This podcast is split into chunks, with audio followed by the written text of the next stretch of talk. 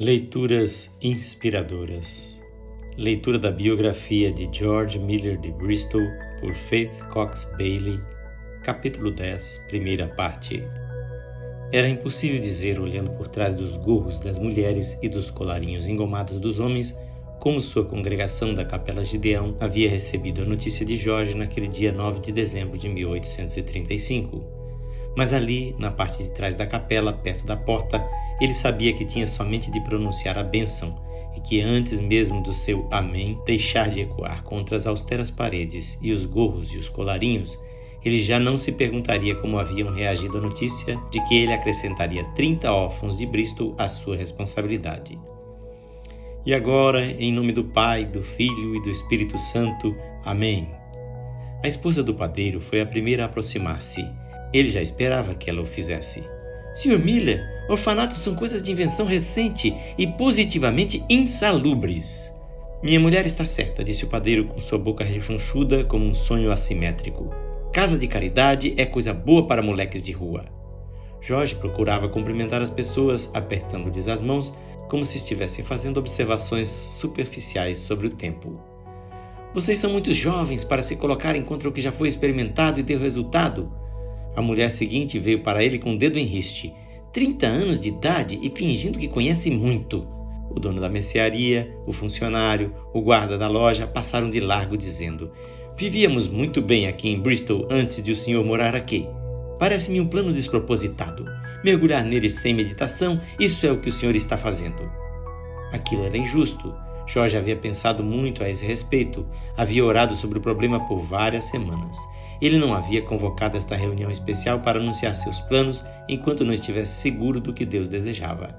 Isolando-se em seu escritório, longe de Mary, de Lydia e dos ruídos caseiros de cozinhar, vestir e brincar, dias e dias ele havia repetido a mesma oração ousada. Deus, eu preciso de mil libras para dar início ao trabalho. Preciso encontrar uma casa de tamanho suficiente para uma família com 30 filhos. Preciso pelo menos de três ou quatro pessoas que me auxiliem, pessoas cristãs que gostem de crianças e saibam ensinar-lhes, ou cozinhar para elas, ou dirigi-las. E as crianças necessitarão de roupas, camas em que dormir e pratos onde comer. Creio que tu podes fazer isso e deixarei tudo em tuas mãos. Amém. Diariamente, depois de haver orado, ele perguntava a si próprio se não estava sendo ousado demais. Estava ele pedindo demais desta vez? Então, um dia ele abriu a Bíblia e, como a miúde fazia quando estava com um problema complicado para resolver, ou solitário, ou à espera de que Deus lhe falasse, ele leu um salmo. Começou com o Salmo 79, leu o 80 também, e começou a ler o seguinte: Abre bem a tua boca e te encherei. Leu o versículo 10 e quase deu uma gargalhada. Estava ali a resposta. Ele havia aberto bem a boca, abriu-a o bastante para pedir a Deus, sem rodeios, sem cerimônia, uma lista de necessidades tangíveis. E Deus não o censurou por isso. Estava ali, nos Salmos, e ele cria de todo o coração que Deus lhe estava falando: Abre bem a tua boca e eu te encherei. Era uma promessa. Agora ele estava pronto para concretizar seus sonhos baseado nela. A congregação ainda estava passando pelo corredor, alguns mais junto à parede e saindo pela porta sem falar. Um gorro saltitava diante dele e ele estendeu a mão para agarrar uma mão quente, amiga. Deus o ama, Pastor Miller, disse uma voz macia como manteiga. Por que o senhor não levanta uma coleta? Ele lembrou-se da promessa: Abre bem a tua boca e te a encherei.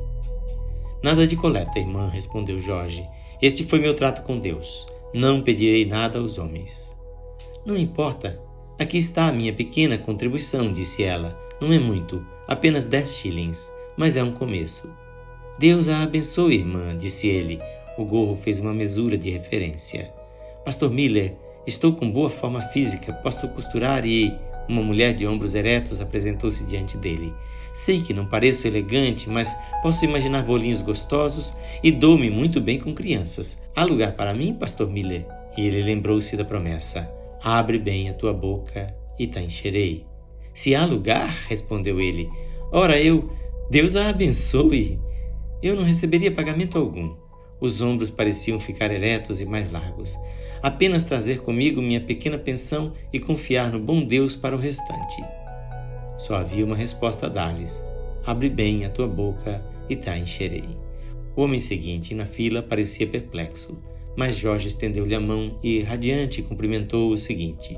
Mas uma coisa obscurecia a brilhante maravilha de tudo aquilo. Era Mary. Ela se mostrava dúbia, duvidava, era pessimista. Ela também estava zangada. Não jogue esse envelope no chão limpo da minha cozinha, disse asperamente a Jorge na manhã seguinte à reunião pública. Mas, lendo uma carta, ele dificilmente a ouvia. Isso é importante, Mary, importante. Apenas anunciei ontem e já. Já sei, disse Mary. Suas crianças sem lar já desejam mudar-se para o novo lar, não é isso? gritou ela da dispensa numa fúria de estrepitar de pratos. Ele a ignorou. É uma carta de um marido e mulher, um casal cristão. Quem? Ninguém que conhecemos. Vem do interior. Mas ouça! E começou a ler, elevando a voz de modo que fosse ouvida na porta da dispensa. Propomos-nos para o serviço da atencionada casa de órfãos, se o senhor nos julgar qualificados para tanto. A fúria dos pratos diminuiu. Depois elevou-se. Oh, e isso não é tudo, Mary. Também abrimos mão da mobília que o senhor nos deu para uso do seu lar. Mary apareceu na porta da dispensa com as mãos na farinha. Toda a mobília deles? E ele continuou lendo e fazer isso sem receber nenhum salário, crendo que, se for da vontade do Senhor empregar-nos, Ele suprirá todas as nossas necessidades. Mas eles nem mesmo conhecem você, Jorge. Conhecemos o mesmo Cristo, disse ele. Isso basta. Dois ajudantes já? disse ela. Isso é um sinal. Em um dia? Ela veio e postou-se junto ao fogão, repetindo: Em um dia. Três ajudantes e uma casa cheia de móveis, disse ele. E dez shillings, disse ela. Tão cedo? Você não pediu a ninguém? Pediu, Jorge? A ninguém, disse ele solenemente. Deve, disse ela, há somente uma coisa que deve pensar. Deus deseja que se faça desse modo. Ele desejava beijá-la, mas em vez disso disse-lhe: Claro que sim, creia comigo, Mary. Ela tocou com os dedos a frigideira no fogão e por fim disse: Acho que posso. E ele disse: Graças a Deus.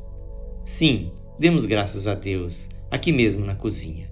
E ela fechou os olhos, apoiando-se no fogão.